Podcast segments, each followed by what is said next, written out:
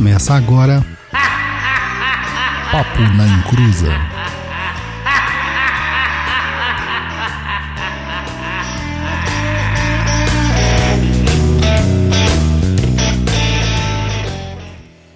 Olá galera, aqui é Douglas Rainha e estamos começando mais um Papo na Encruza. Infelizmente a gente teve um pequeno probleminha no começo do áudio lá no YouTube e também no Facebook, onde os, os microfones estavam mudos. E a gente perdeu a apresentação dos nossos participantes e também da nossa convidada. Hoje aqui comigo está o Roy Mesquita, a Luciana e também o Luiz. Além disso, nós temos a nossa querida convidada Jess Charrot, que é uma praticante de magia há 17 anos, formada em letras pela UFRJ, pesquisadora e praticante do xamanismo, da magia, bruxaria e do voodoo. Ela diz que a sua maior influência é a bruxaria e o paganismo, mas que ela se afeiçoa ao voodoo como uma ferramenta e faz as suas práticas por meio do xamanismo. Espero que vocês curtam esse programa que foi extremamente divertido pra gente gravar, tá? E obrigado a Jess desde o começo e desculpa aí por esses probleminhas que acontecem no ao vivo. Até mais, galera. Segue a gente lá no Papo na Inclusa e no nosso querido Facebook www.facebook.com Papo na Inclusa e entra também no nosso grupo lá, Papo na Inclusa Podcast. Até mais, galera.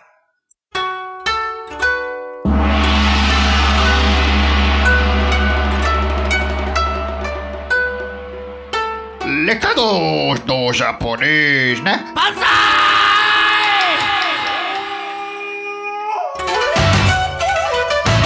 Salve galera, estamos aqui para mais um recadinho. Queremos avisar a todos que temos muito prazer em fazer esse programete para vocês. Claro que nós somos reis e doutores da verdade, e que fazemos aqui é instruir a todos como uma pitada de humor e acidez. Aliás, acidez é o nosso ponto alto.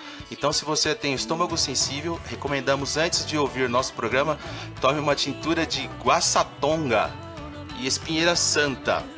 Também queremos pedir a ajuda de vocês para crescermos a audiência do nosso programa, salvando algumas e fazendo alguns perderem definitivamente. Para isso, pedimos que vocês compartilhem nosso programa e os, os episódios offline. Assinem nosso feed e também curtam a nossa página aqui no Facebook do Papo da Encruza e também lá no YouTube. Para não perder nenhuma postagem e também os podcasts que nós fazemos. Lembrando que também fica disponível offline o nosso podcast em http pne.perdido.co. Lembrando que é .co, não é .com, tá? E também é, deixar o nosso e-mail aí, contato arroba perdido.co para você mandar, xingar, reclamar, elogiar, enfim. Mande aí o que você quiser. E como dizia o pica-pau, voodoo é pra jacu, abracadabra, pé de cabra. E hoje temos uma convidada muito especial, Jess Charral, Charu, religiosidade africana, aliás, de religiosidades africanas muito fortes. Caramba! E aí você tem também depois um- um- uma situação de, de opressão mesmo, na verdade de repressão religiosa, que impede ali o, o voodoo de, de dar seu- as suas flores, vamos dizer assim, né? É, então, na verdade, o voodoo vem como um sistema de resistência mesmo, frente à escravidão americana, né? E Hum. o voodoo vai surgir bastante tempo depois. Então, não tem como no, no contexto em que o voodoo surge, você ter exigências desse tipo. Ah, faça uma iniciação, ou faça isso, ou faça aquilo, entendeu? É mais ou menos isso. Acredito que por conta disso mesmo. Né? Ah, entendi. É, Então no negócio- voodoo não Ah. tem iniciação. No voodoo, não. No voodoo, sim. Sim, sim. Então eu posso, eu posso pegar um livro, eu posso seguir um, um conjure, né, um root worker, e aí aprender com ele, mas eu não preciso ser iniciado por ele. Exatamente. Você pode aprender com ele e não tem esse processo de, ah, hoje a gente. A menos que seja um formalismo. ah, ah, vamos supor, alguém vai fazer um curso de voodoo. E aí, ao final, a pessoa quer fazer uma reunião com um grupo ou alguma coisa assim. Mas um formalismo mesmo em relação a isso não tem. O que a galera muito quer, assim, começar a praticar o voodoo, ela sempre ouve, né, que ela precisa de ter um mestre. Então, no caso, eu poderia aprender com livros, praticando, e minha magia funcionaria se eu seguir a ritualística, é isso. Sim, funcionaria. É claro que uma pessoa que possa te guiar, né? É claro que uma pessoa que tenha mais experiência, né? Um root worker que tenha mais experiência, ele vai te dar é, uma visão do assunto que você, de repente, ali naquele comecinho, como um estudante, não vai conseguir ter, entendeu? Mas, mas precisar necessariamente ser algo é, preso aquilo ali, ah, eu preciso de uma iniciação para passar para a etapa 2. Não, não tem isso, entendeu? Excelente, excelente. Isso é muito bom. É, é Olha, aquele negócio. Por né, isso que a gente pode começar a praticar agora, tá vendo? Tá, Tá vendo? tá certa. Dá pra facilitar as coisas, né? Que pelo menos a gente vai ter que iniciações, é, mestres ascensionados, né, Douglas? É, você evita os mestres ascensionados. os iluminados.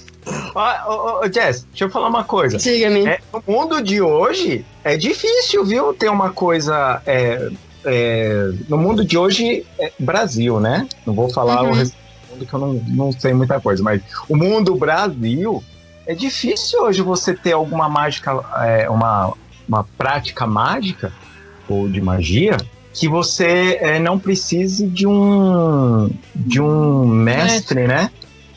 Isso, isso é bem legal o que você está falando, porque é, aqui, por exemplo, você vai querer seguir um, um tipo de magia, você tem que seguir ordens, e nessas ordens alguém vai falar para você se você está preparado ou não, tal. Concordo. Tem coisas que, que, que a gente precisa é, é, estar estudando com outras pessoas, tal, para mas tem coisas que a gente consegue resolver, né? Num, Sim, de uma forma sim. simples, né? Uma simplicidade. É, como diz o Douglas, é, voltando um pouco na, na religião de Umbanda, que é o que a gente mais comenta aqui, né? É, às vezes é, você não precisa de uma mandala ou de uma coisa muito fantástica para fazer nada. Um copo d'água, uma vela já resolve muita coisa. Uhum. e, e o que você está falando é bem isso. O, o Rudu ele se torna uma, uma, uma coisa mais prática, né? Sim, verdade. É, na verdade, você tem uma, uma, uma opção, por exemplo, em que você poderia, de acordo com, com a história do Rudu, assim, né? Do Rudu, você poderia, de repente, ter uma, um amigo que fosse um, um Root Doctor, ou seja, como se fosse assim, um, um, um curandeiro, sabe? Tá. E aí você vai eh, chamar esse teu amigo para que ele possa fazer um banho para você. Então ele vem, Uhum. ele faz o banho em você, né?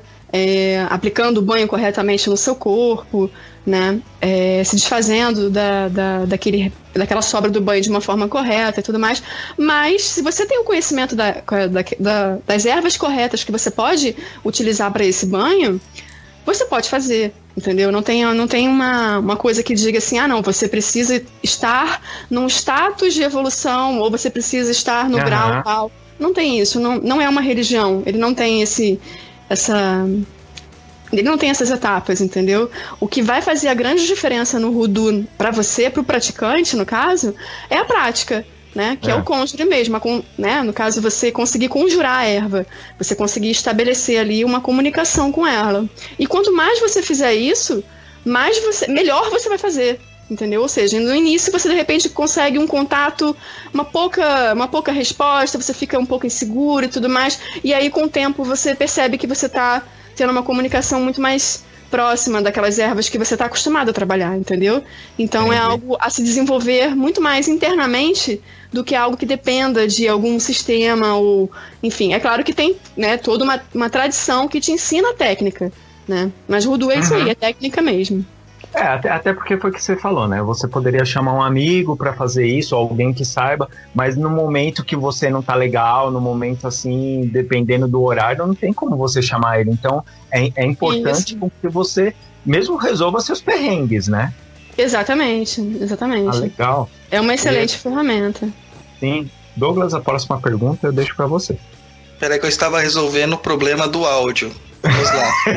Falei que Gente, tudo acontecia? Ao vivo, ao vivo é assim que acontece. Ao vivo é, é, é- é- é a presença do capeta do lado. É.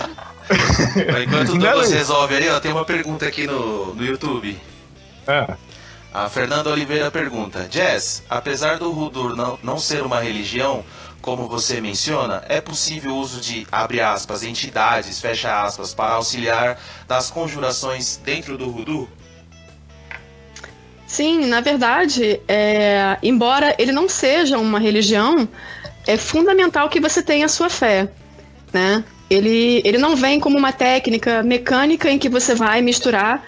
é, ah, então eu vou juntar aqui um óleo, uma vela, vou jogar uma erva, vou colocar um pó. Ele não é só isso e não é só o contato com a erva, né? Não é só essa parte mais anímica mesmo. Ele precisa, né, para coisa funcionar, obviamente precisa de fé, né? E, e aí você, é, eu acho que é aí que tá uma das grandes é, vantagens dessa prática de magia, é que você consegue colocar muitas vertentes religiosas é, dentro da prática do Rudu. Ou melhor, você consegue levar a prática do Rudu para muitas vertentes religiosas, entendeu? Então você pode sim, se você de repente é pagão, é, naquele seu momento ali que você está fazendo, na hora que você for acender a sua vela, você pode sim, é, e deve inclusive, né? Porque você está trazendo a sua fé para aquilo, você pode fazer para um Deus específico, ou se você for cristão, no caso, fazer para o seu Deus, né? Ou se você for vamos supor, cristão católico, para o santo que você vê que tem uma afinidade com, tem uma relação com aquele tipo de, de trabalho que você está fazendo, né? É, é, mais ou menos por aí, entendeu? Você parece, precisa desse lado, entendeu? Parece um pouco a religião, a época da religião grega, a religião romana, que você é, tinha, poderia fazer para a, a outros deuses. Eu achei isso interessante. Ô, Jess, ah, vamos, vamos entrar numa outra questão aqui né? Antes do começo já, já teve já a piadinha do pica-pau. Mas qual que é a diferença do. O, o Rudu é o mesmo que Voodoo? Uh, não, isso é uma confusão, assim, muito comum mesmo, né? Por é. conta da questão da, da. Eu acho que da sonoridade mesmo, né? São palavras muito uhum. parecidas, né? Mas o voodoo é uma religião, né? E o Rudu, como eu expliquei, é um sistema de magia, é um sistema de prática de magia. É o como fazer aquilo ali dentro da tua fé entendeu? É mais ou menos isso. E no caso do voodoo, se eu puder explicar um pouquinho mais, assim, me estendendo um pouco mais para essa área, ah, eu diria que é o seguinte, é, eu diria que, assim, para você conseguir entender por que, que há essa confusão, e você teria que pensar mais ou menos no contexto histórico ali, sabe? Você tem o sudeste ali americano com uma com, uma, com um crescimento, né, é, da imigração dos, dos negros africanos que uhum. foram levados para lá como escravos, né? É, como também para o Haiti, né? E você uhum. tem, por exemplo, no, no Haiti e na Louisiana, né?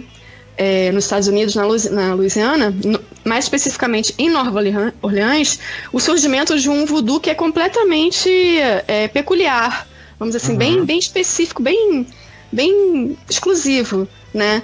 Em que ele já está um pouco. Já, já, já houve ali um sincretismo né, com o catolicismo por conta mais ou menos do que você poderia pensar que ocorreu no Brasil com o, as religiões de matriz africana, né, uhum. quando os negros chegaram aqui. Então você tem um sistema ali que vai que tende a, a reprimir mesmo essa cultura, né? É, mas essa cultura ela, ela, ela se mantém ali de alguma forma, entende? Mas o voodoo, perdão, o voodoo, ele vai ter os seus luais, que são as entidades deles, né, que se que alguns se assemelham muito aos nossos, fazendo uma comparação aí a grosso modo, tá? Tá bom. É, com os Exus, por exemplo, né?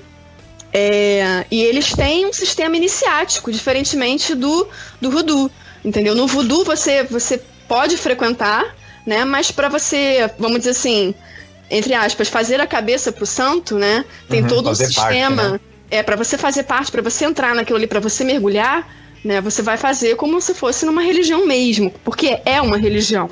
No uhum. Voodoo não tem isso. Então são coisas bem diferentes, mas elas, elas têm uma proximidade, sim, né? Ah, legal. Isso aí, isso aí bate muito também, né, Roy? E com ah. a com a nossa Umbanda brasileira, né? Uhum. Porque a galera vai lá no terreiro, não precisa necessariamente seguir uma religião a, ou a religião de Umbanda. O guia vai dar a mironguinha dele lá, feiticinho dele, ele vai fazer e, e vai funcionar. É uma receitinha, né? E funciona. Não, funciona. É, se você chega num terreiro de Umbanda, você fica esperando o povo sair, tirando quem trabalha na casa, os consulentes. E você fica na porta e pergunta qual é a sua religião, você pode ter certeza que 99% vai falar que é católico.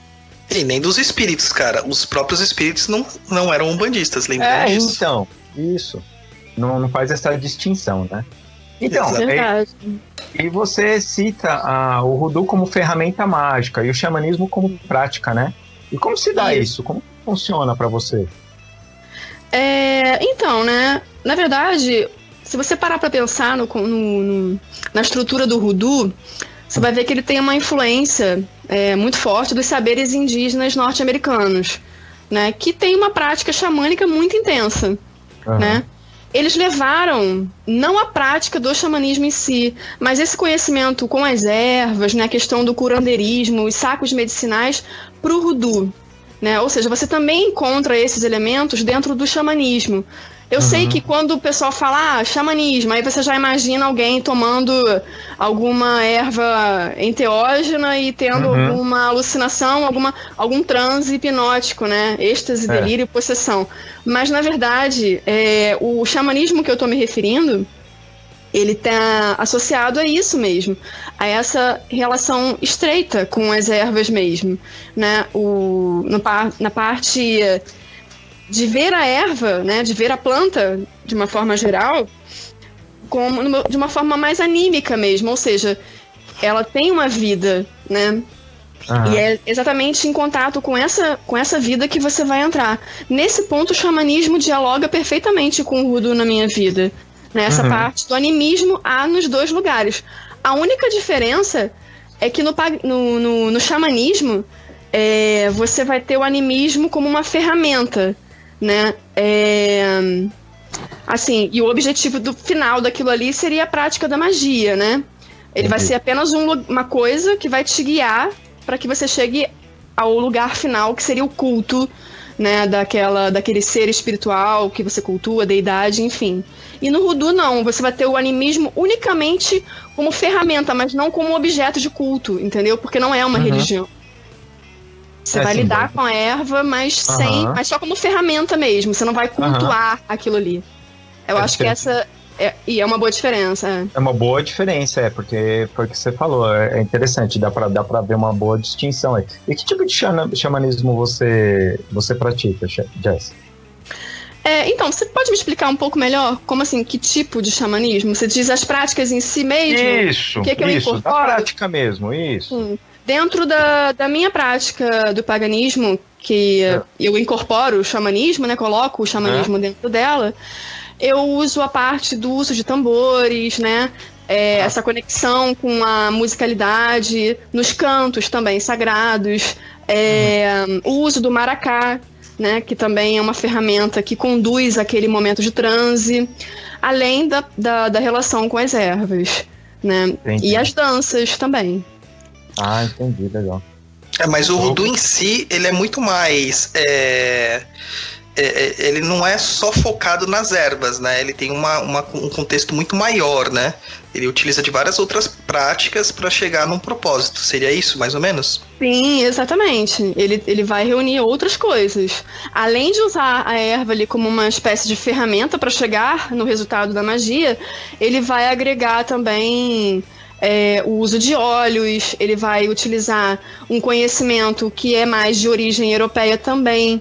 Né? Ele pega uma, uma base de matriz africana, né? mas incorpora, mas coloca ali também ah, um conhecimento que é dos, dos saberes indígenas norte-americanos e também da magia europeia. Então você tem sigilos, você- perdão, você tem selos dentro do Rudu, você tem uma, um, um estudo é, específico da coloração e o formato das velas, como eles podem ser usados da melhor maneira possível.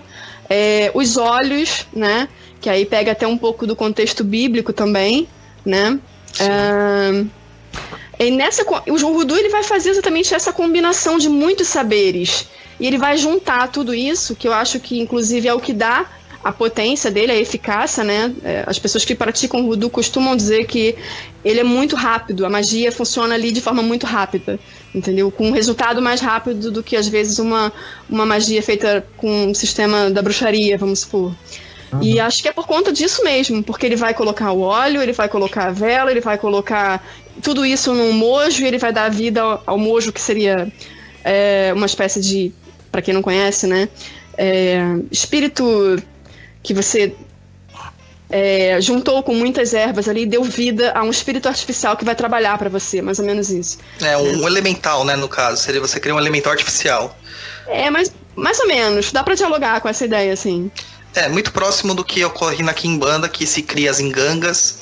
É muito próximo também que ocorrem outras práticas africanas também, que tem todo esse, esse lado, né? Tem essa, essa, essa, essa tradição, essa herança, é muito interessante mesmo. E dentro da própria prática ritualística indígena, a gente também encontra, né, na visão totêmica, dos, do, a criação até das carrancas e tudo mais também, né? Sim, sim. Na parte da na parte da magia africana, por exemplo, você tem é, você tem em Nova Orleans o Grigri, por exemplo, sabe? Sim, que sim. é mais ou menos é, essa mesma ideia, né, de um espírito ali em vida. É, a nossa, dentro da prática de Umbanda, e uma, uma aspas bem grande aqui, das tradicionais, a própria tronqueira, ela é feita como se fosse um grande mojo, né? É um grande, um grande mojo bag, porque você alimenta um, um elemental artificial ali criado para sugar energia negativa. Ele tem aquele Uhum. único propósito. E então a gente vê que isso veio das tradições africanas. Então você vê como que tem uma relação muito Tem. próxima no- na, na, na, na parte mágica, né? Tem, verdade. Tem sim. Nós falamos Ô, no Douglas. episódio sobre Mojobag aqui, não falamos? Falamos, O de amuletos, talismãs. de amuletos, foi. Certo. Aí surgiu uma dúvida. Fala aí. Pode ser temporário também, igual foi falado? É, como é que vocês falaram lá? Não entendi. Vocês estavam querendo saber se, se o mojo, se você pode fazer ele apenas por um período de tempo, é isso? Isso, exato. Sim, Ou por uma Exatamente. é, determinada situação. Sim. o mojo tem uma Tá. vida, né? Sim, na grande maioria das vezes ele é feito exatamente nesse propósito. Né? Ele, você não vai fazer um culto ao mojo, você vai apenas criar e ele vai fazer aquele. Ele vai trabalhar naquele propósito para você. Então, por exemplo, você é, tá com uma questão de, vamos supor, autoestima, gostaria de ser uma pessoa que tivesse uma capacidade de sedução maior, vamos supor. Né? E você cria um mojo para esse propósito. E ao final do trabalho, quando você sentir que ele já fez aquela alteração na sua vida que você gostaria, aí sim ele, ele é desfeito. Cara, a É. prática mágica é linda, cara, porque você pode ver que várias. É, é, é, só muda os nomes, né? Mas a, a prática é, ela é bem parecida com magia do caos, é bem parecida com isso, só que é, cada um com as suas formulações. Eu acho isso muito Suas legal. tradições. Tem tive- pincelados, né? É, É, eu tive a oportunidade de estar lá em Nova Orleans já. E é incrível, a cidade respira tanto o voodoo, né, da Louisiana, quanto o voodoo, né? Voodoo? Respira, cara. Você sente Legal. é, isso no ar, sabe? Principalmente na- nas partes mais folclóricas, né? Ah, na famosa Bourbon Street ou no French Quarter, você sente muito isso. Você vê as lojinhas lá com os gri-gri, você vê as lojinhas com várias as patinhas de galinha na, na porta. A É Juju, muito legal. É, os Juju. É muito interessante, Então bem legal se tornar mesmo. uma coisa mais turística ou não, Douglas? Quando você foi pra lá? Eu fui a trabalho, né? Mas você acaba encontrando de tudo. Tem a questão turística e tem a questão também que o pessoal acaba trabalhando a, a, a visão mágica de uma forma um pouco mais popular, né? Então ele Uhum. vai, vai ter gente lá que você vai entrar numa loja, a pessoa vai fazer o modio pra você ali, vai te explicar com a intenção de vender. Mas é, eu acho que ali é o estopim, é o start pra você começar a, a se interessar. O meu start foi ali. Entendeu? É ali mesmo? foi. Com certeza foi ali que eu, que eu comecei a gostar do voodoo, do voodoo também, né? Porque lá eles têm muita prática do voodoo de Nova Uhum. Orleans, Uhum. que é bem diferente do voodoo do Haiti. E, mas não é uma coisa aberta, porque eles têm os segredos dele, né? E tem toda aquela mística também da Marie, da Marie Levaux, né? Que praticamente é a alma da cidade. Então eles carregam bastante isso no turismo, mas quem se interessar consegue enxergar nas entrelinhas, né? Ah, legal. Muito É, tá certo, né? Mesmo. Usar essa ferramenta também pro turismo, que sabe que chama as pessoas tal, né? E eles precisam ganhar dinheiro, mas quem tiver interesse já aproveita e. e- e- Você, você chegou aí no túmulo, da, no suposto túmulo da Mary Levaux pra fazer um Eu, eu, eu não consegui, mas eu participei de um ritual de funeral lá com jazz e blues, né? Fazer o cortejo, Bacana. mas eu não consegui chegar no túmulo dela porque estava muito cheio no dia que eu estava lá. Como eu estava a trabalho, eu acabei, né? Eu tinha uma agenda meio curta. Mas foi bem legal, foi bem legal mesmo. E uma coisa que eu acho muito interessante no Voodoo é que você. É, a gente ouve muito a palavra conjurar, né? Você tem que conjurar, vamos fazer a conjuração do elemento. É uma conversa, você tá pedindo pro elemento trabalhar para você. Eu acho isso tão incrível. É diferente de você ordenar, que nem na magia cerimonial europeia, né? É. Uhum. Verdade, tem, tem, uma, tem uma relação diferente mesmo com, com a vida da erva, sabe? Com a vida da planta, né? Do cúrio de uma forma geral, como eles falam. Sim, e eu vejo isso também no- nas práticas indígenas brasileiras. Quando a gente trabalha com tabaco, hoje é uma coisa muito discriminada o tabaco. E a pessoa usa de uma forma de entorpecente mesmo, né? É, só que lá, antigamente, os índios já usavam de uma forma totalmente ritualística. Eles têm um respeito pela erva do tabaco e tudo mais. É bem incrível isso. E o Udu você resgata isso. Ah, isso é Sim. legal, porque, por- porque é exatamente o que você falou, né, Douglas? É, é, é legal ter. É que assim, hoje em dia, cara, você vai em terreiro de Umbanda, que, ó, vou jogar, hein? Vou jogar no ventilador agora. Aguenta aí, povo. Se for pra mandar demanda, manda pro Douglas. É, é, cara, você fala do, do respeito tal. Aí o infeliz, aí o cara vai lá, chega, o pai de santo, explica: olha, galera, o uso é assim, assim, assado e cozido, blá, blá, blá, blá, blá, blá, blá, blá. Aí o infeliz que tá na gira, o infeliz do médio, compra 15 porra de charuto. Titã, Titã, patrocina nós. É, Titã. O cara tá lá incorporado o caboclo. E nem vou falar de Exu, porque já sabe que Exu, Ah, onde chega. chega de Chega, pelo amor de Deus, chega de Exu. O cara vai, me pega, faz 10 atendimentos. E naqueles 10 atendimentos, o cara não tira a porra do charuto da boca. Aí no final da gira, o infeliz fumou seis charutos. Ah, não, é porque minha entidade. Entidade, meu pau de chapéu mexicano. É você infeliz que gosta de ficar fumando charuto. Para É a de mesma botar coisa com o cigarro, né, cara? Com o cigarro Outra industrial, coisa né? também. Da pinga. com a pinga, com o marapo. Então, ó, respeitar a galera. Quando fala de respeito, olha a Jess falando do respeito com a erva, do respeito. Existe isso, é o respeito. Então você ficar com a porra do charuto enfiado na boca enquanto você tá lá, você não tá respeitando nada, seu infeliz. Eu espero que você queima no mármore do inferno. Acabou. Pronto, o Rodrigo já voltou ao normal. Tá sentindo uma, uma pitada de raiva aí. Você É virou- ódio. Você virou Petrô. É ódio. Ô, Luiz, a gente Oi. tem pergunta aí no YouTube. Temos duas perguntas da mesma pessoa. Anda lá. Vamos lá.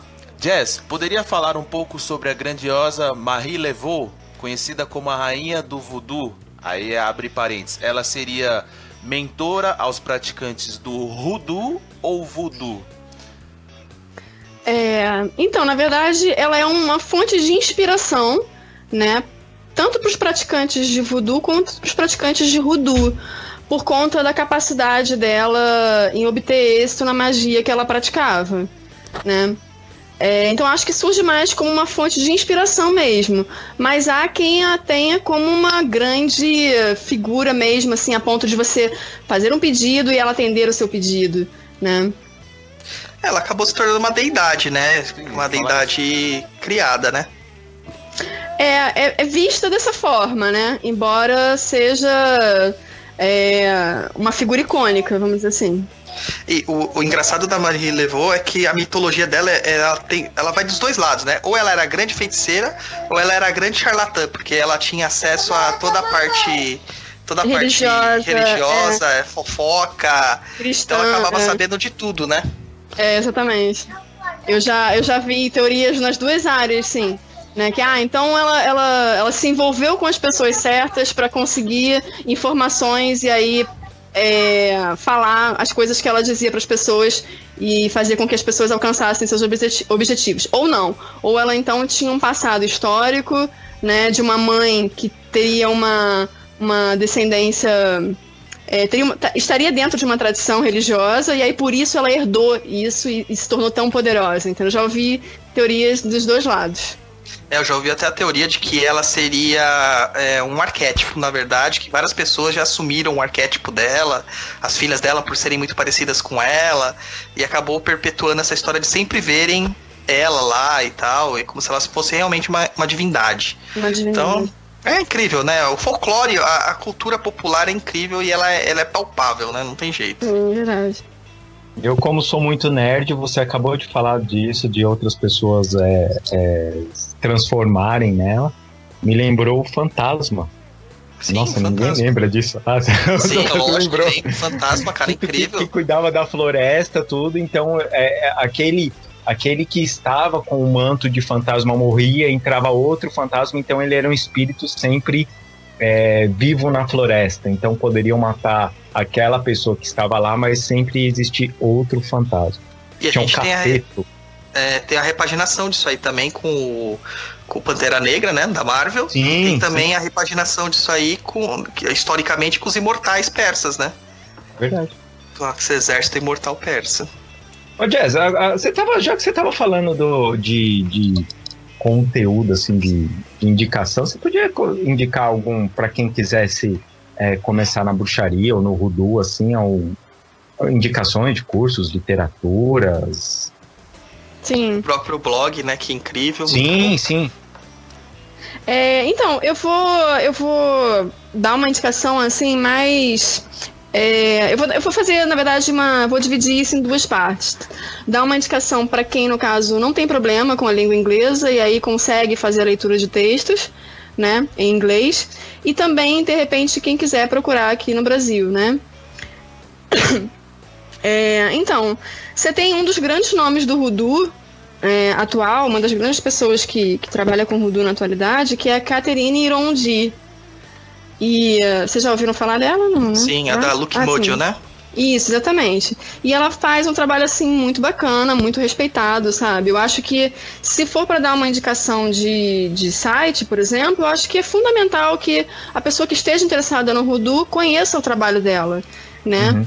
É, ela tem uma pegada, vamos dizer assim, um pouco mais cristã pro Voodoo, né? Mas, mas o conteúdo é imenso, né? Então vai, vale a pena dar uma olhadinha no site do Luke Mojo, sim, né? É, inclusive lá dispõe de um livro que é o Voodoo em Theory e Practice, que eh, em teoria e prática, né?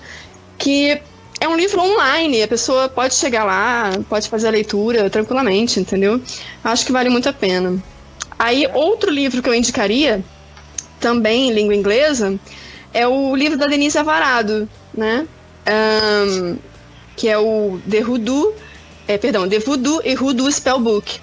Esse livro é um livro muito bacana também, muito completo. Inclusive, ela ensina é, alguns feitiços também, sabe? Então, acho que é uma boa pedida procurar por esse livro, embora também esteja em língua, em língua inglesa, né?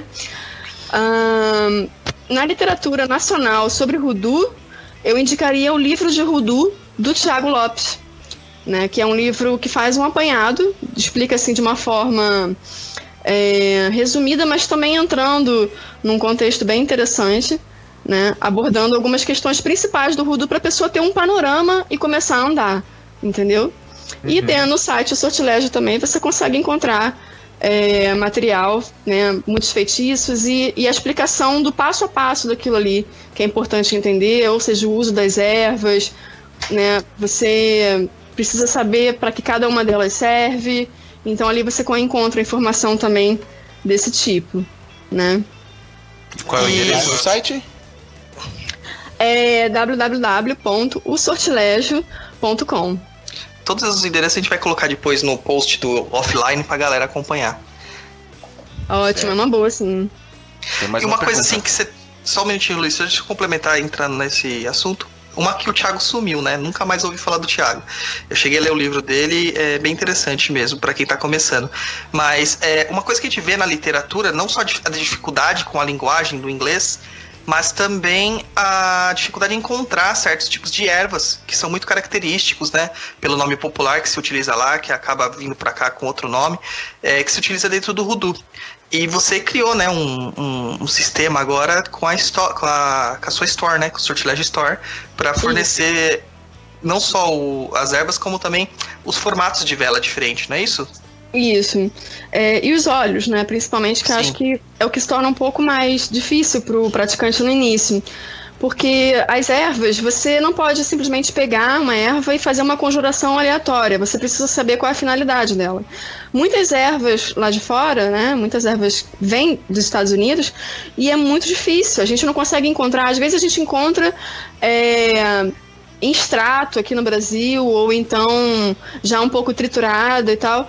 Lá vem também, nessa forma vem, mas você encontra também raízes, né? E algumas nem são comercializadas aqui, né? A ideia é disponibilizar isso pela Sortilégio Store, né? Inclusive o uso dos óleos também. Esses óleos, quando eu fiz, eu utilizei, eu fiz questão de utilizar essas ervas dentro das receitas mais tradicionais do Voodoo, né? Porque não adianta, por exemplo, existe uma erva muito, muito famosa, né? Na prática do Voodoo, que é o John Conker, É. né? O High John. Famosíssimo. É, exatamente. Então, por exemplo, eu vou substituir o que pelo John Conker? Mesmo fazendo toda uma, uma, uma pesquisa dentro da, da parte científica, do nome científico, né? Que, que, da planta que origina aquela, aquela raiz, ainda assim eu não consigo achar aqui no Brasil exatamente a mesma coisa. Eu consigo, de repente, achar uma equivalente que talvez nem vai ter o mesmo resultado. Entendeu? Então eu dei é, prioridade, assim, né? Eu, eu tive questão, eu fiz questão de olhar isso com muita atenção, muito carinho, para poder respeitar aquela tradição também e trazer também essa energia que é tão potente do trabalho do Rudu. Olha só, então quer dizer, tá, tá tudo direitinho, prontinho pro pessoal que quiser comprar. Então vocês já sabem, né, seus macumbeiros? É. Ah, tem que dando desculpa, não vem dar desculpa hoje não, hein? Hoje eu tô atacado.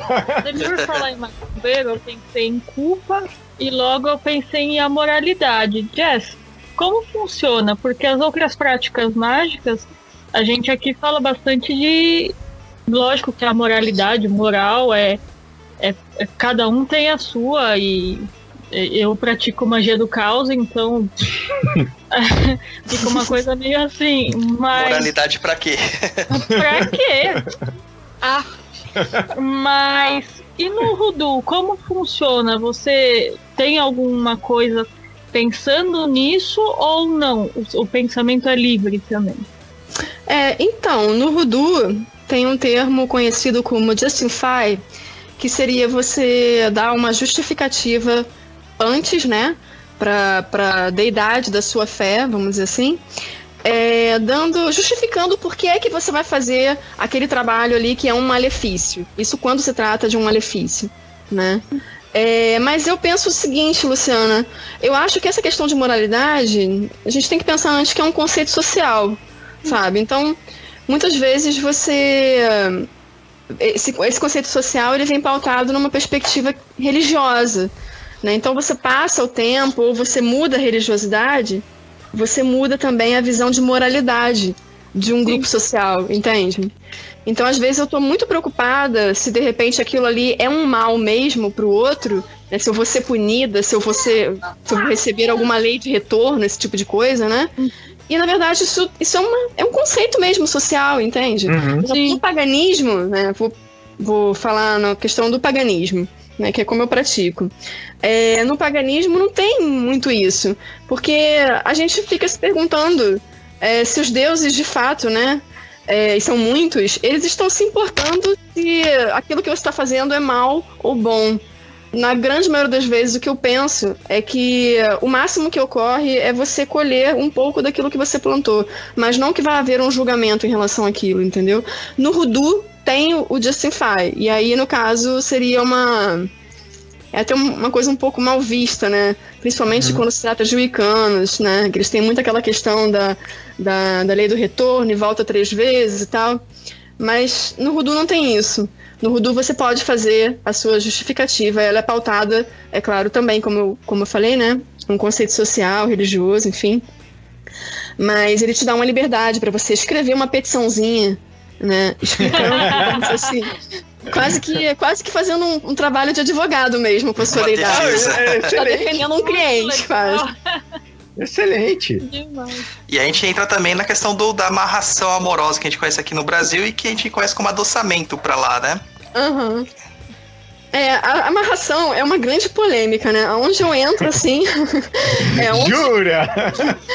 Em todo site que eu entro, assim, todo grupo que eu entro de Facebook, eu fico observando as pessoas comentando e a, eu observo se as pessoas têm um, Ou elas têm, ou elas adoram isso, né? Eu acho que já fizeram a amarração alguma vez, deu certo, e aí percebem o retorno daquilo ali. Ou elas simplesmente odeiam, sabe? Eu acho que o grande medo que ocorre é. E por isso gera, gera essa repulsa é que a pessoa de repente se coloca na condição do amarrado e não daquele que amarrou. Isso.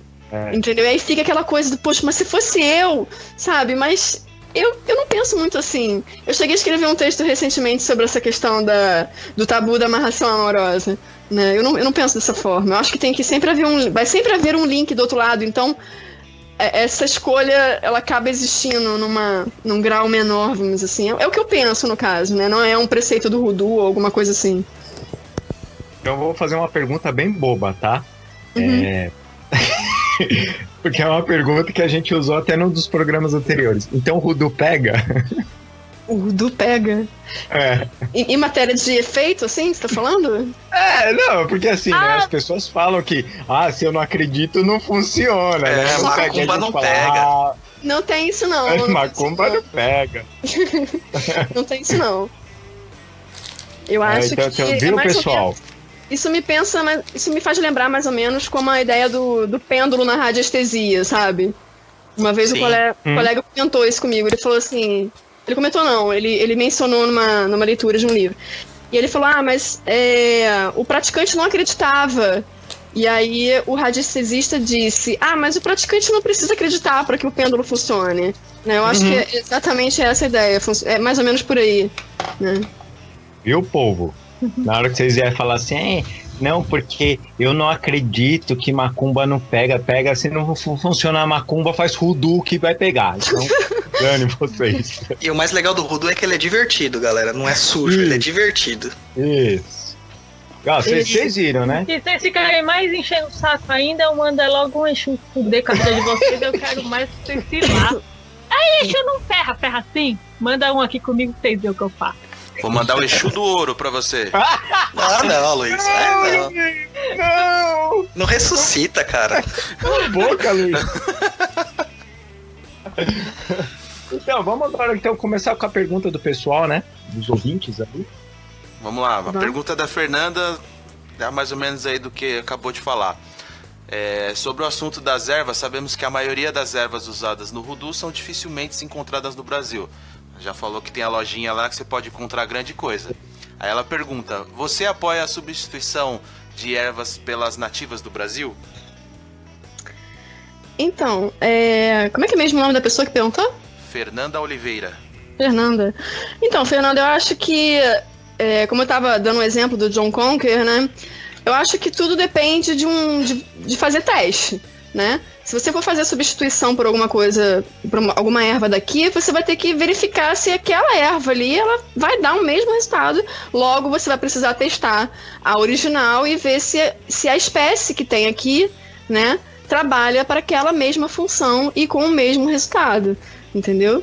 E assim, é, por mais que você tenha muitas ervas que vêm de lá de fora e são mais difíceis de achar aqui, você tem várias outras ervas que são comercializadas é, no Brasil, entende? Então, eu acho que essa questão de substituir, né?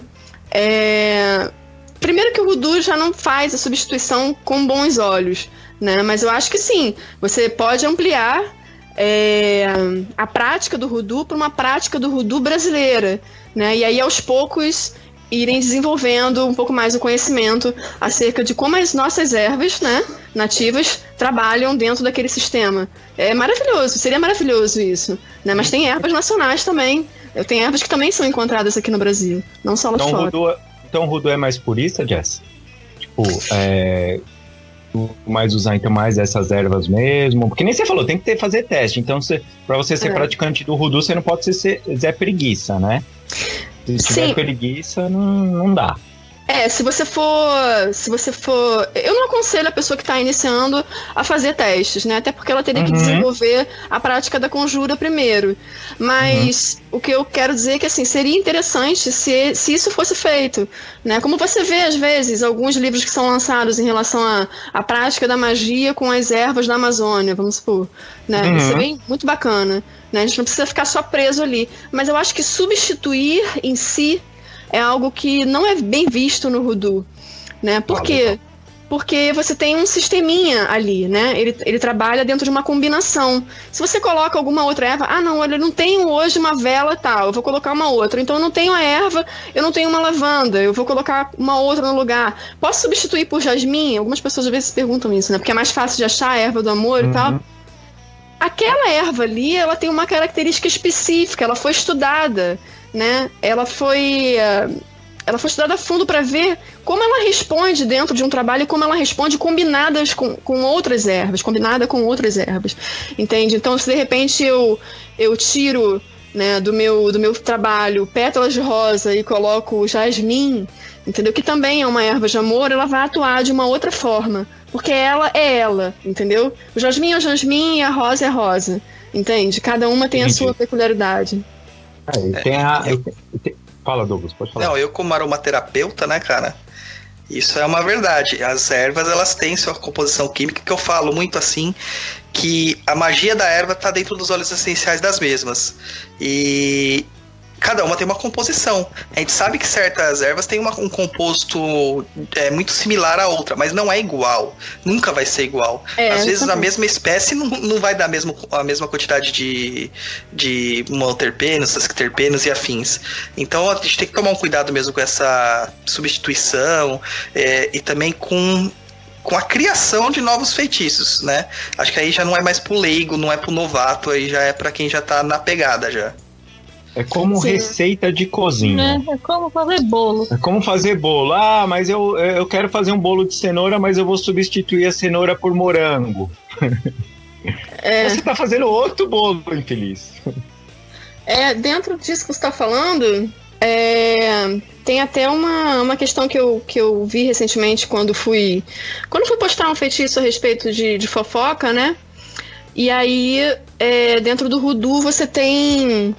Você tem o uso de alguns objetos para simbolizar partes do corpo da pessoa, que às vezes, de repente, né, pode ser uma, uma parte, vamos supor, uma, uma língua de boi para simbolizar a língua de uma pessoa, né? É, ou então, de repente, um, um pepino para simbolizar o falo, né? Um figo para simbolizar o ventre feminino, né?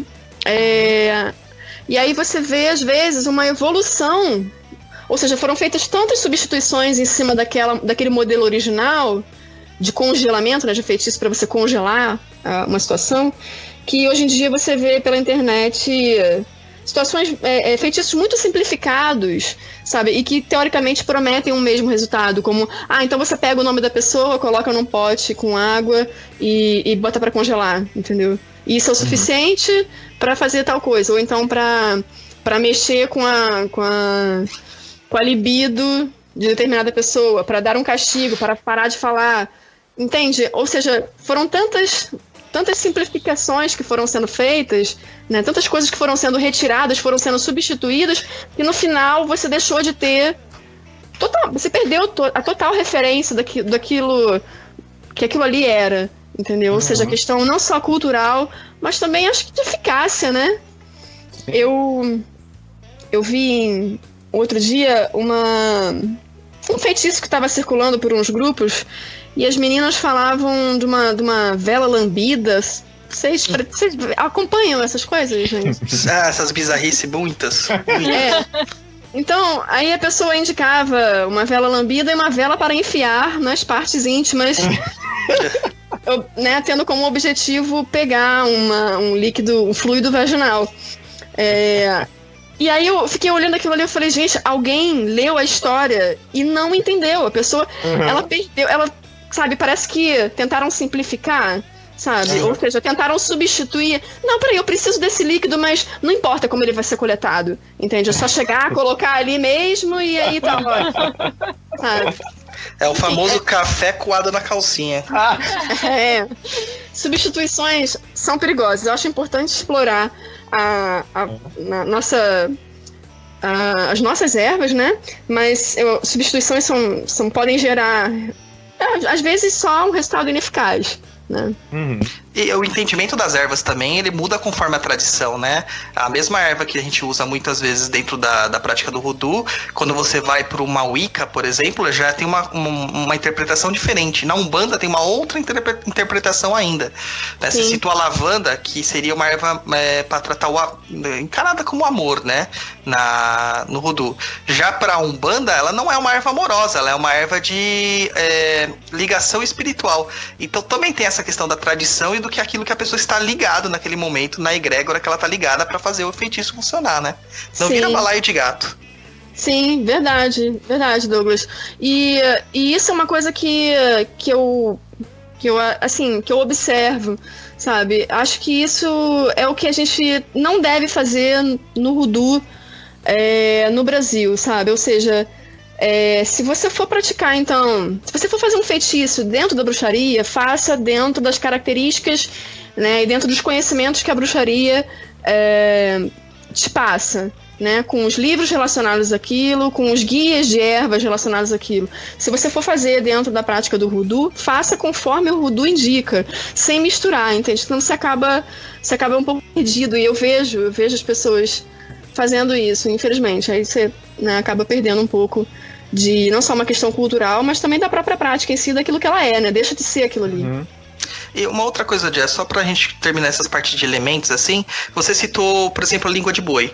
É, dentro do que o, né, a gente aqui no Brasil mais conhece, que é a Umbanda, a gente tem essa, que essa polêmica também, é, que acho que ao lado da amarração é a que mais chama atenção, que é o sacrifício animal. Que na Umbanda, tradicionalmente, não há, não há qualquer tipo de sacrifício é, de espécies animais. Pode-se usar elementos animais, mas de uma forma coletada eticamente, ou seja, o, o animal deixou uma pena cair, um dente que você encontra perdido no meio da- do bosque, alguma coisa do tipo.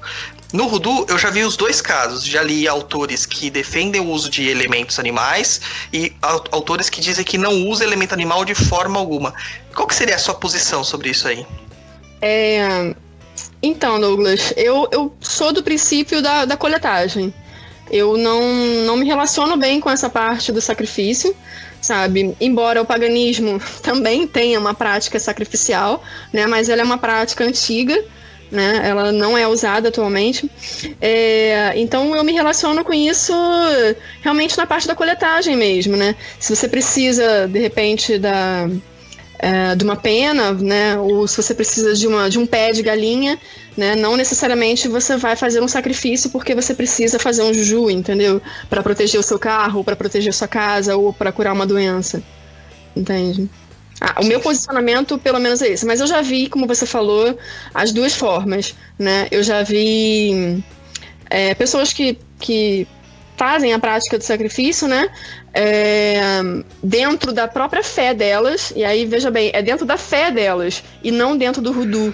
Porque eu acho que, independente da cultura que você vá fazer aquele sacrifício, seja no paganismo ou seja no candomblé, né? Você vai ter. É, ou no voodoo, né? Você vai ter um sistema para aquilo ali ser feito. Não é qualquer pessoa, é uma pessoa específica, né? Como a gente vê no candomblé, é a pessoa que tem a mão para aquele pro corte, né? Não é feito por uma pessoa, por um leigo, né? Por um não iniciado, vamos dizer assim. Como o voodoo não tem isso, então você não vai encontrar técnicas de como sacrificar um animal para fazer coleta, entendeu? Então eu, eu sou a favor da para fazer coleta não, para fazer para fa fazer a coletagem do, do material. Eu sou a favor da coleta pelos meios em que você consegue sem que você precise sacrificar uma vida por conta daquilo dali, entendeu? Ah, com certeza, eu penso da mesma forma. Perguntinhas, Luiz? Temos uma pergunta aqui. Felipe Low. Salve rapaziada formosa. Peguei o bonde andando e não sei já se falaram sobre, mas segue a dúvida. A diferença entre a erva seca ou a fresca interfere no resultado? Oi? Tá um pouco mudo? É, Oi? Tá me Oi? ouvindo? Tá ouvindo? Estamos. Estamos ouvindo. Ah, tá.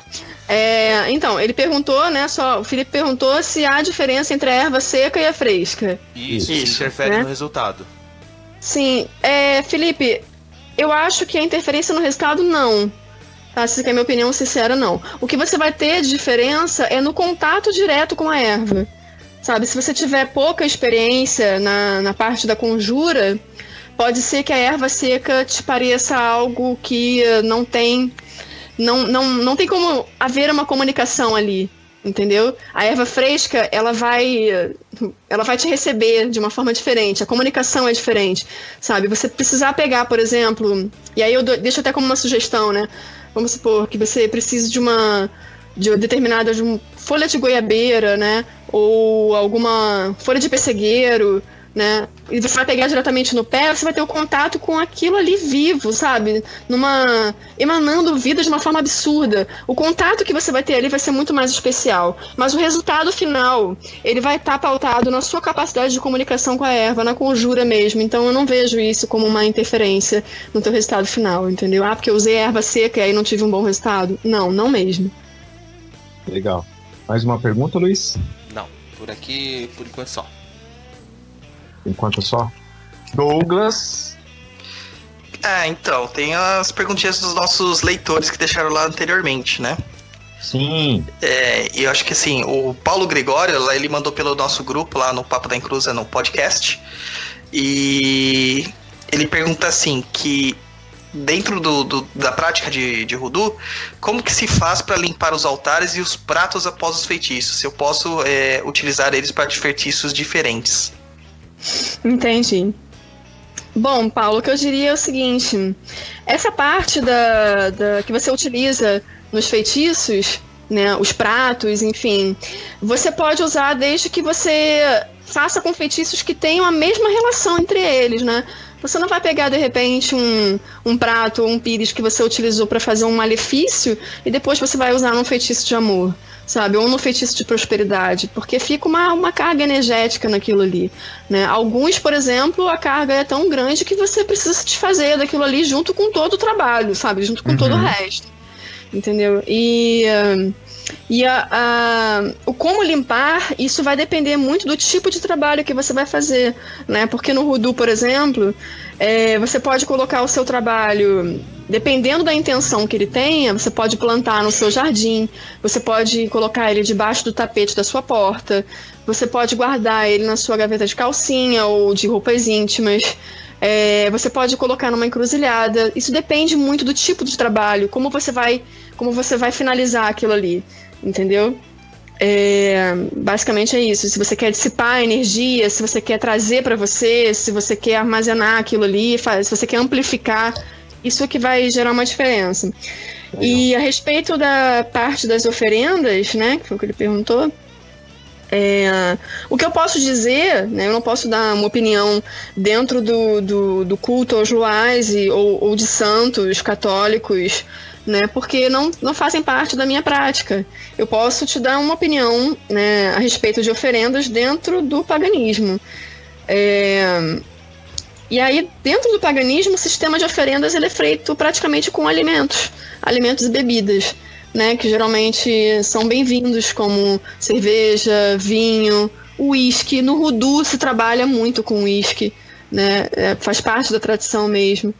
É, embora ele não tenha essa, essa parte religiosa, mas ele manteve essa questão do, do, do tabaco, né, de colocar o tabaco como uma oferenda ancestral, de colocar um uísque como uma oferenda para, para, para qualquer entidade que você trabalhe, ou para as entidades que frequentemente são trabalhadas.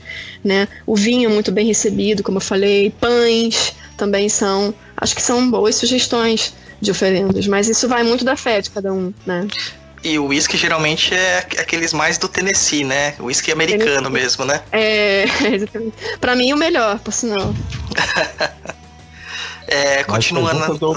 Então, as outras perguntas, elas estão muito relacionadas ao que a gente já falou, né? A relação de manter é, um contato amistoso com os Loas, e com os santos, entidades, deidades, se eles têm relações com a Umbanda, nos seus guias e orixás, e que acaba tendo uma relação porque a gente trabalha com ancestralidade, né? Então, acho que a gente meio que respondeu isso aí no decorrer do caminho. É, inclusive, acho que até por uma questão é, de, de, de povo mesmo, né? Por exemplo, você tem o Yorubá dentro do, do- da prática da Umbanda e do Candomblé, né? E no Voodoo você também tem isso, sabe? Então há um diálogo, sim, eu acho que é, é um diálogo possível. É, apesar que a maior influência que a Umbanda tem é do povo banto da Angola e do Congo, né? Que a gente também encontra dentro do, do pessoal que foi pro sul dos Estados Unidos também, né? Sim. Bem legal. Você tem. É, isso, é- isso é muito bacana, isso é muito bacana. Mais perguntas, pessoal? É, eu tenho uma colocação assim, a gente falou de altar e, e eu sou uma pessoa muito prática, né? Eu não gosto de altares. Então, o meu altar é onde eu tô, é o momento onde eu tô. No Rudu a gente trabalha muito com altar, Jess, que nem na bruxaria mesmo, que tem que fazer o altarzinho, é, na Umbanda que tem o congá. Como que funciona isso pro Rudu? Sim, no Voodoo você, você tem um, um altar em que você vai colocar a imagem dentro da sua, do deus da sua fé ou dos deuses da sua fé, né? E aí eles indicam, mas muito pautado mesmo no cristianismo, você colocar duas velas, né? Que são as velas é, da parte traseira, né? Do, do mais distantes de você, do seu altar. É, seriam como se velas fixas, não as velas que você vai trabalhar, não onde você vai fazer o seu trabalho. Manter o lugar bem limpo e aí, dentro das práticas cristãs, ter uma Bíblia ali para que você possa fazer a leitura de um salmo, porque o salmo é muito trabalhado no Rudu, é trabalhado é queimado, em petição, é, em banho, sabe? Em pós, ele para é, fazer uma pulverização pelo corpo da pessoa, entendeu? O salmo é muito trabalhado. É claro para quem é cristão, né? Sim. É uma evocação no caso também, né? É uma forma de evocação, uma forma de você trazer aquela energia, né, é, para você. Ah, legal. Aquele negócio que a gente sempre fala, né? É, por mais que, ah, eu não sou cristão tal, mas existe uma egrégora, existe uma força naquilo, né? Tem. O Luiz, tem perguntas no YouTube. Vamos lá. Jess, podemos fazer uma magia para o mesmo objetivo? Vamos dizer que fiz feitiço da vitória no amor. Posso fazer um feitiço para o amor sublime, por exemplo? Então, é, essa pessoa fez uma pergunta bem específica mesmo de duas postagens que eu fiz, né? E se eu não me engano, já tem um tempinho que eu não dou uma olhadinha nessa, nessas duas postagens, mas um feitiço ele tá associado à fidelidade em um relacionamento que você já tem, né? E o outro ele tá mais numa parte de conquista. E aí vai depender da condição que você que você vai trabalhar, entendeu? Que você esteja no momento da sua vida. Mas tendo dúvida, sabe, precisando de, de uma indicação do, do que tipo de feitiço trabalhar, ou o que, que eu poderia fazer em determinada situação, pode mandar também um e-mail para o contato arroba e aí eu dou uma olhadinha com muito carinho na sua situação. Ô, Jazz, você no, no Rudu dá pra trabalhar junto com algum tipo de oráculo? Ou ele tem algum oráculo? É, tem um, um, um deck, né, de tarô que foi feito inspirado no voodoo, no voodoo, perdão, né? E e algumas pessoas, né, do voodoo gostam de trazer porque tem dentro do voodoo a prática também do voodoo, ou seja, a pessoa é um praticante de voodoo e também gosta da parte voodoo. Aí ela foi lá, Uhum. comprou o deck do tarô que é inspirado no voodoo e fez a leitura dela oracular. Mas, Tá. se você pensar dentro do voodoo como leitura oracular, que você pode trabalhar junto, aí você vai ter sim. Você vai ter, por exemplo, a leitura de ossos, né? E aí trabalha com, com diferentes partes de ossos de animais é, para fazer uma. para dar uma perspectiva a respeito de determinada situação. Uma leitura oracular mesmo, feita a Uhum. partir de ossos, né? Outras que também ficaram populares no Rudu, a leitura a partir das folhas de chá, né? Já que você tem muita. Você teve toda uma, uma história, né? Uma, uma tradição de, de de repente você ir, você está nos Estados Unidos naquele período mais passado, né, do século XIX, e ir a uma ca... ir a um restaurante e ter lá uma pe- e, ter nesse lugar uma pessoa que faria uma leitura de chá para você. Ó, que legal. Isso também se popularizou, né? Como le- leitura oracular seria é, que eu me lembro agora, acho que estariam mais voltados para essa parte de leitura com ossos mesmo, né? É, acho que sim, acho que isso. Se eu não tô esquecendo Ah, nada, legal. Acho que Não, é isso. não, mas legal, legal. Porque como eu dei agora essa pergunta na cabeça, né? Porque tem gente que, que escuta o programa que gosta de mexer com oráculos e tal, né? E de repente, é, com o Rudu pode fazer uma prática conjunta tal, ou estudar Sim. aquele oráculo, né? Luiz, tem mais pergunta? Sim, temos próxima pergunta do Igor Rocha. Existe um limite para a inclusão do elementos e práticas novas ao Rudu? Inclusão de elementos. É, num feitiço, não dá pra saber o que, que ele perguntou exatamente, né? É. Então, se for, se for um. Pode falar. Né, que ele complementa depois. Práticas New Age, por exemplo, são muito comuns na cultura popular. Ser purista e impedir a entrada desses elementos não descaracterizaria a noção de uma prática popular? Ser purista e impedir a entrada de novos elementos? Isso. É, mas, mas é aquilo que eu falei, o Rudu ele não vai impedir a entrada de novos elementos, né? Na verdade, o Rudu, se você parar para observar, ele é a junção de muitas práticas, né? Então, se ele for, se ele tiver uma postura purista e não quiser que mais nada seja agregado àquilo ali, a tendência é que aquilo ali, né, seja caia em desuso, talvez, eu não sei, né? Eu não sei como se daria um, um processo, um estudo antropológico nisso, né? Mas foi aquilo que eu falei, por exemplo, a respeito das ervas. Você não tem como. Você não precisa ser purista e dizer, ah, não, nós não vamos usar as ervas nacionais. Não, vamos lá, testar, vamos né? É, vamos testar, Isso. vamos ver como é o resultado delas. Mas também não vamos abandonar, né? Vamos dar valor e credibilidade a da onde aquilo ali vem, a da onde vem aquela tradição e quais ervas eram utilizadas, são utilizadas dentro dessa prática. Entendeu? Até porque tem uma história, né? Tem uma, tem uma força vindo junto com aquilo ali, né?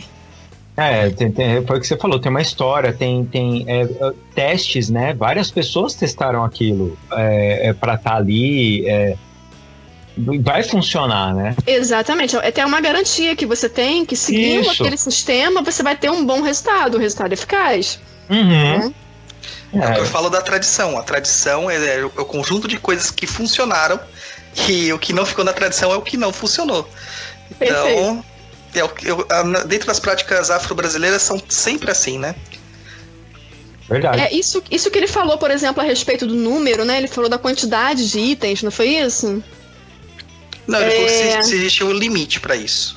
É, então, é, não sei se eu entendi muito bem essa parte da pergunta dele, mas se ele estivesse referindo ao número de itens a ser utilizado em um trabalho, por exemplo, é, o que a pessoa, o que o praticante tem que ter em mente é que esse número de itens utilizados, número de ervas, enfim, ele vai ser sempre um número ímpar, tá? É vi, os números ímpares são vistos, né, como números de sorte. E, eh, e num feitiço voodoo, você vai ver essa repetição dos números ímpares muitas vezes. Num banho, né, num, numas ervas no- que você vai fazer para fazer um pó, por exemplo, você vai sempre trabalhar com essa numeração ímpar. Nos Olha, mojos também, né? É, exatamente, na criação dos mojos e por aí vai. Mais Já aproveitando esse, esse, esse gambling, né? O luck, que são as, as magias de luck, né? É, para trazer sorte, porque a gente vê muito na, no Voodoo ligado a essas questões também dos jogos de azar, né? E Uhum. deixa aí pra gente uma dica, como que a gente faz pra atrair sorte pra nossa vida dentro das práticas do Voodoo? Sim, deixa eu pensar alguma coisa aqui. Peraí, que agora minha, porque minha cabeça deu um Ao branco. vivo é assim. Né? Obrigado, Douglas! É, pois é, olha, tá no meu coração agora, hein?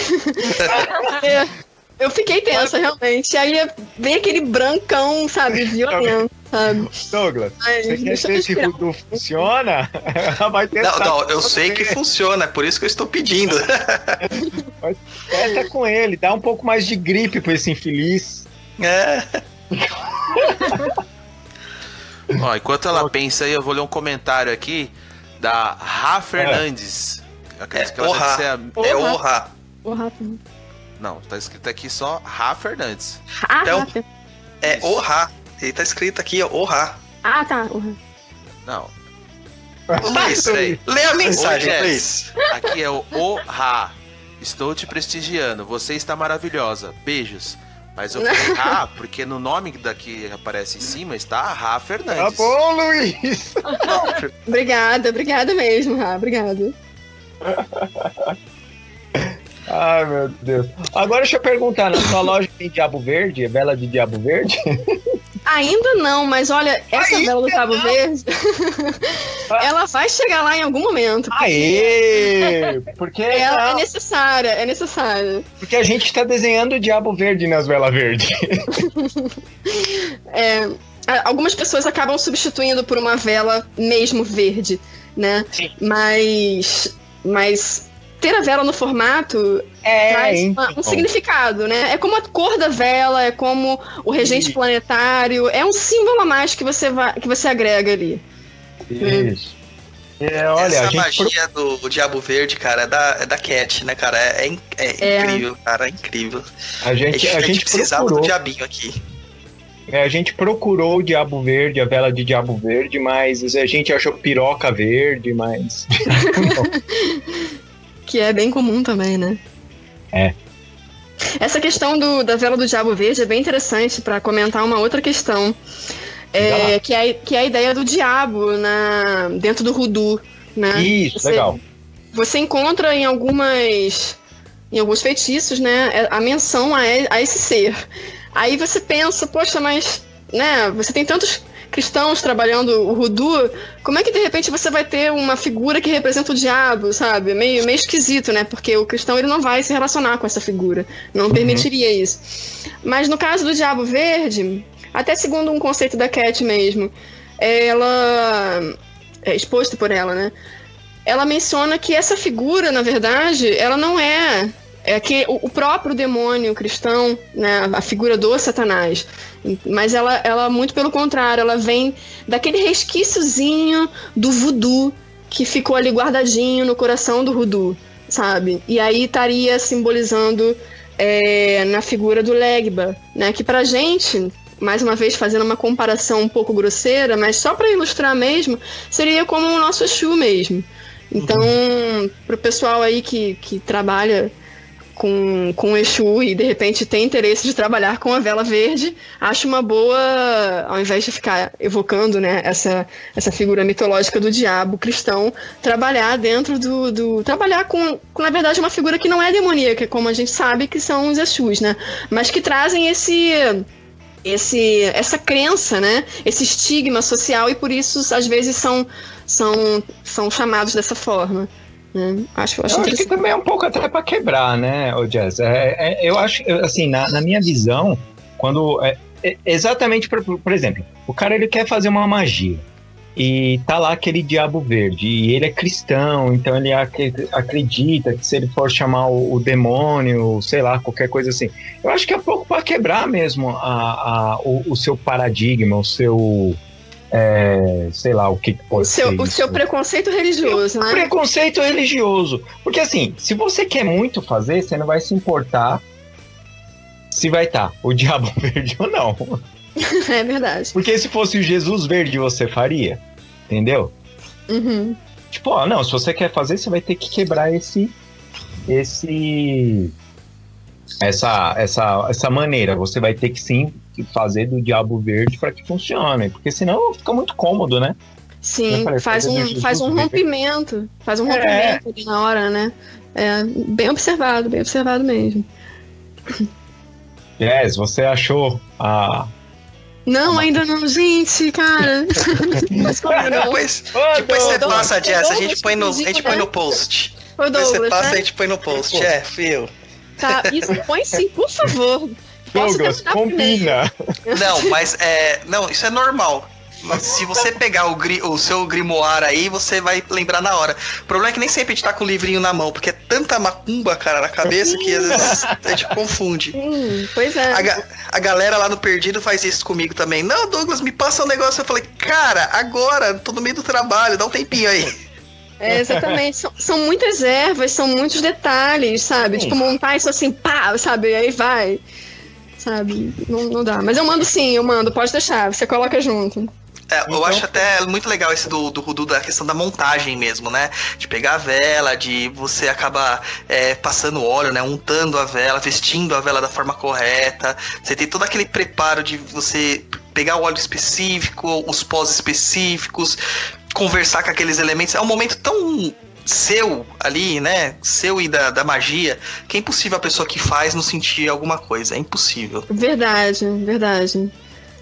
Verdade Hoje mesmo. eu acho que, que nesse, nesse mundo louco que a gente vive, que trabalha, ah, dorme, acorda e acorda pra morrer, sei lá, qualquer coisa assim do tipo, é, você tem um momento onde você pode se concentrar numa coisa para fazer, eu acho que, que é, te traz um pouco para nossa natureza, né? Que apesar de a gente hoje acordar, trabalhar o dia inteiro, dormir, acordar e só fazer isso, é, a gente tem uma natureza, a gente ainda é bichinho, por mais que a gente acredite que não seja.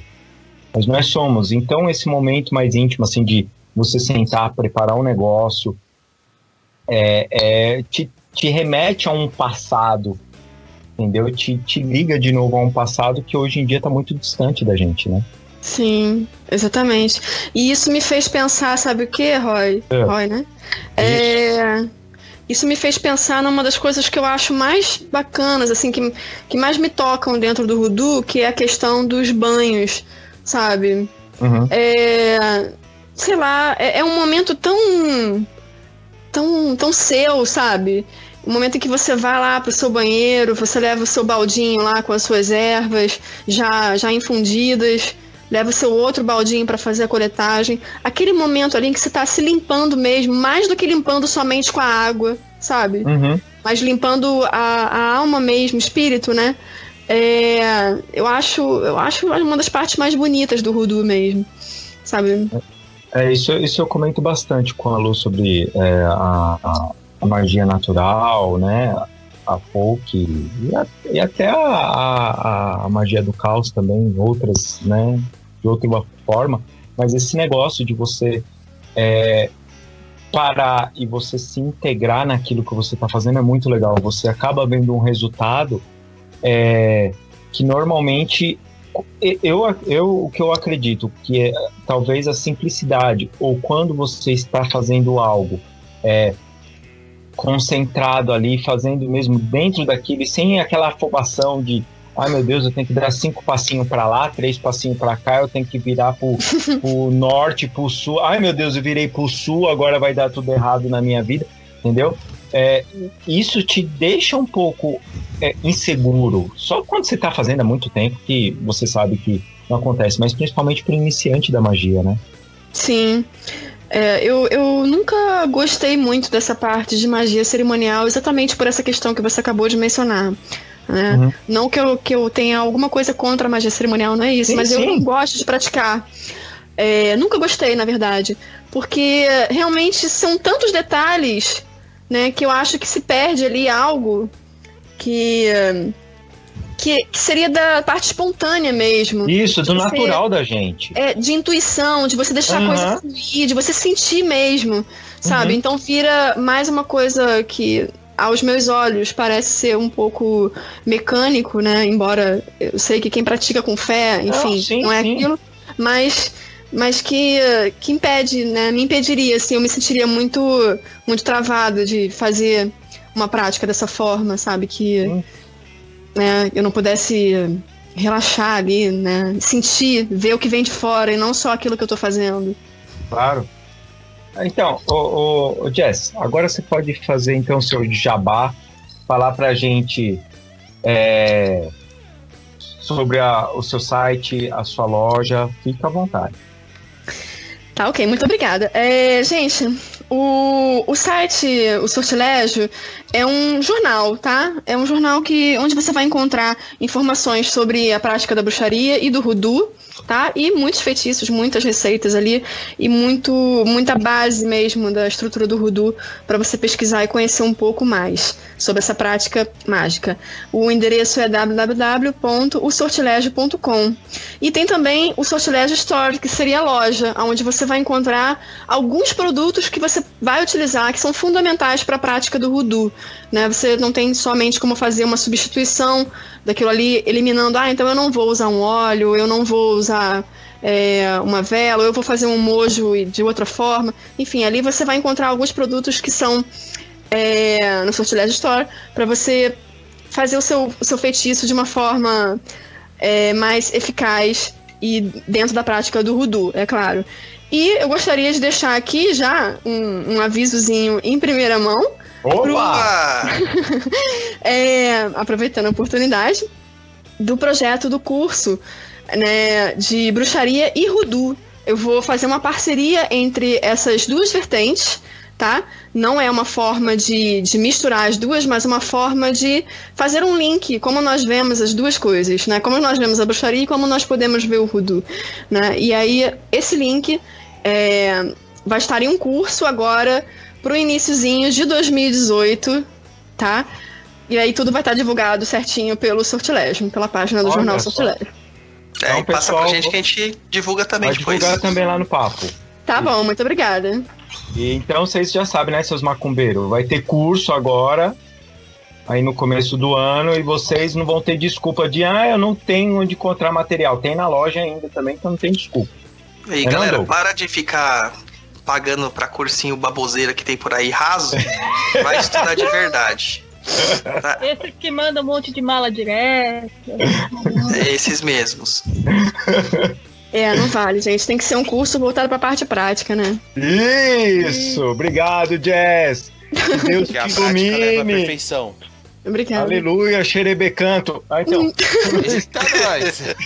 tem mais alguma pergunta, Luiz? Temos sim, temos mais uma do Rafa Fernandes. Aproveitando a oportunidade, quero fazer uma pergunta sobre ervas. Aquelas ervas que compramos em mercado, que vêm em caixinhas, para preparo de chás, tem servetias também para banhos e magias? Então, Ra, eu penso assim, quando você compra aquela erva do, do, de saquinho do mercado, é, você vai encontrar dentro daquele saquinho, se você observar o- a composição desse produto, você vai ver que ali não tem só aquilo ali que está dizendo que tem. Verdade. Tem outras substâncias que são, na verdade, conservantes e até mesmo outras ervas. Uhum. É, eu vou dar um exemplo, por exemplo, se você for num. Vou dar um exemplo, por exemplo, é ótimo. Mas vou dar um exemplo aqui, você comprando um chazinho de maçã.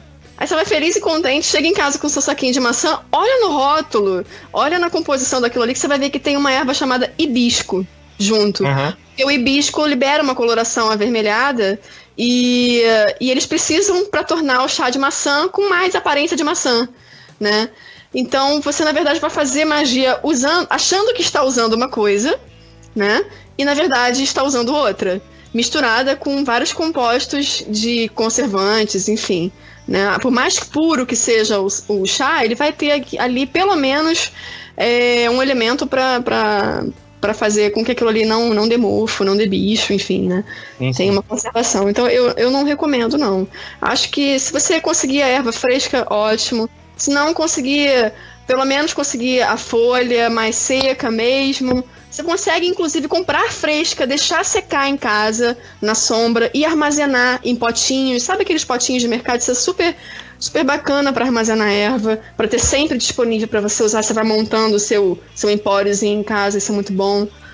Eu acho que vale a pena trabalhar diretamente com, com a energia da erva mesmo, sabe? Quanto mais mais é, mais palpável esteja aquilo ali, melhor, né? A menos que seja de repente, por exemplo, o ginseng, aí você vai pegar no extrato, né? O gengibre, gengibre se você não pegar no extrato, ele acaba estragando, porque a conservação dele é muito curta, entendeu? Aí depende, algumas vale mais a pena mesmo, né? Você manter numa forma de extrato, mas se puder trabalhar mesmo com a erva em si, é a melhor coisa.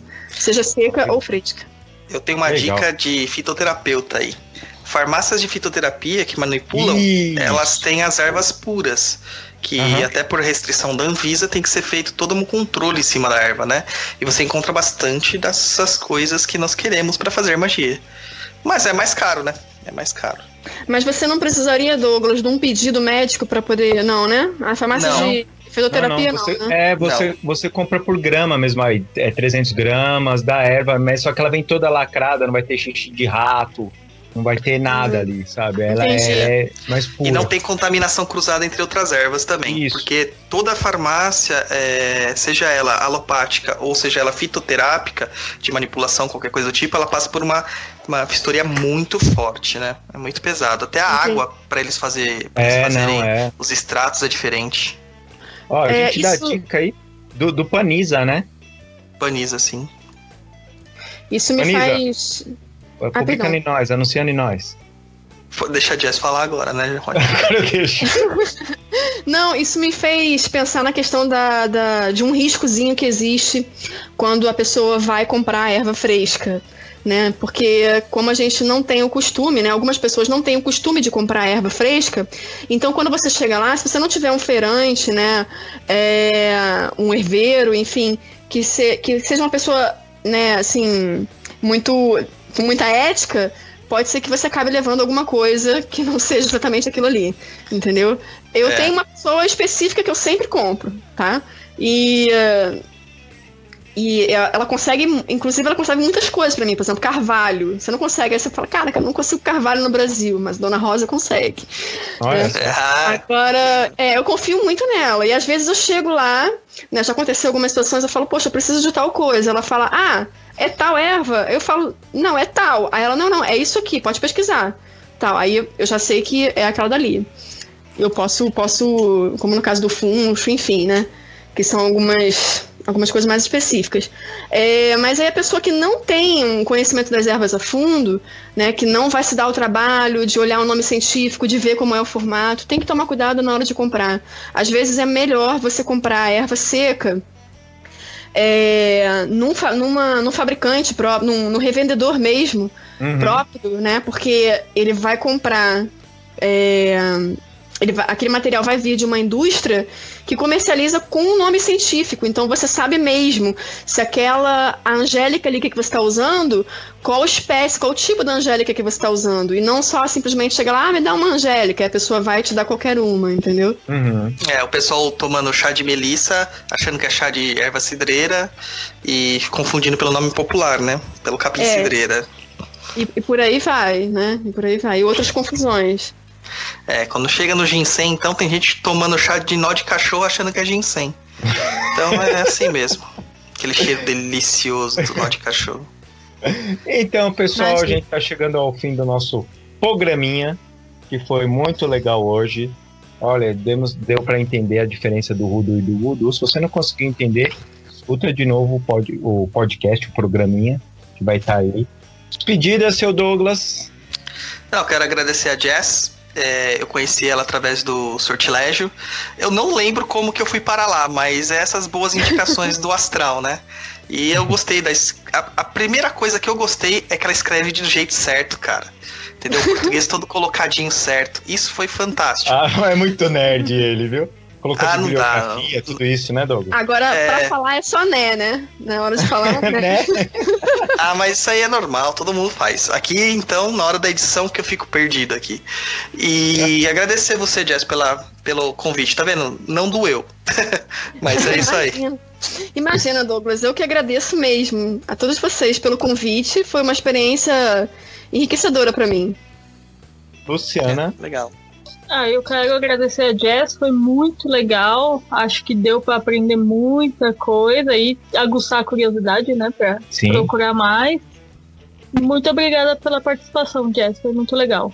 Obrigada, Luciana. Obrigada mesmo. Eu que agradeço. Lu- Luiz. É isso aí, agradecer a nossa ilustríssima convidada pelas informações passadas. Como disse a Luciana, aguçar a curiosidade do pessoal e a minha também.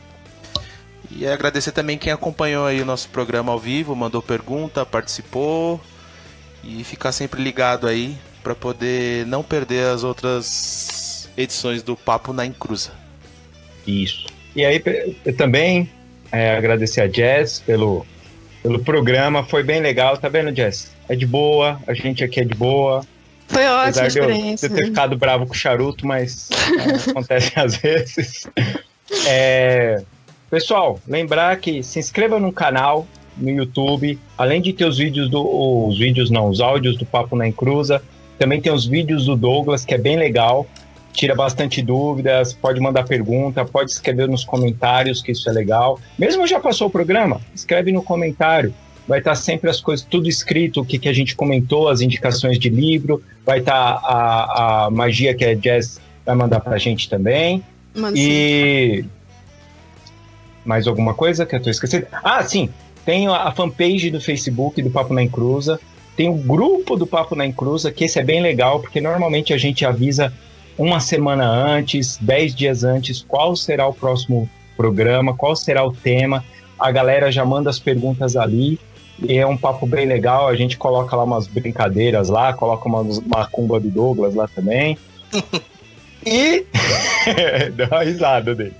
E eu estou esperando ansiosamente pelo Diabo Verde. Jess, quando você trouxer, eu vou ser a primeira pessoa a comprar o Diabo Verde. Tá, Pessoal, deixar. até mais. comprar de lote. Ah, o povo vai começar a pagar nós. Ô, se vai. Tchau.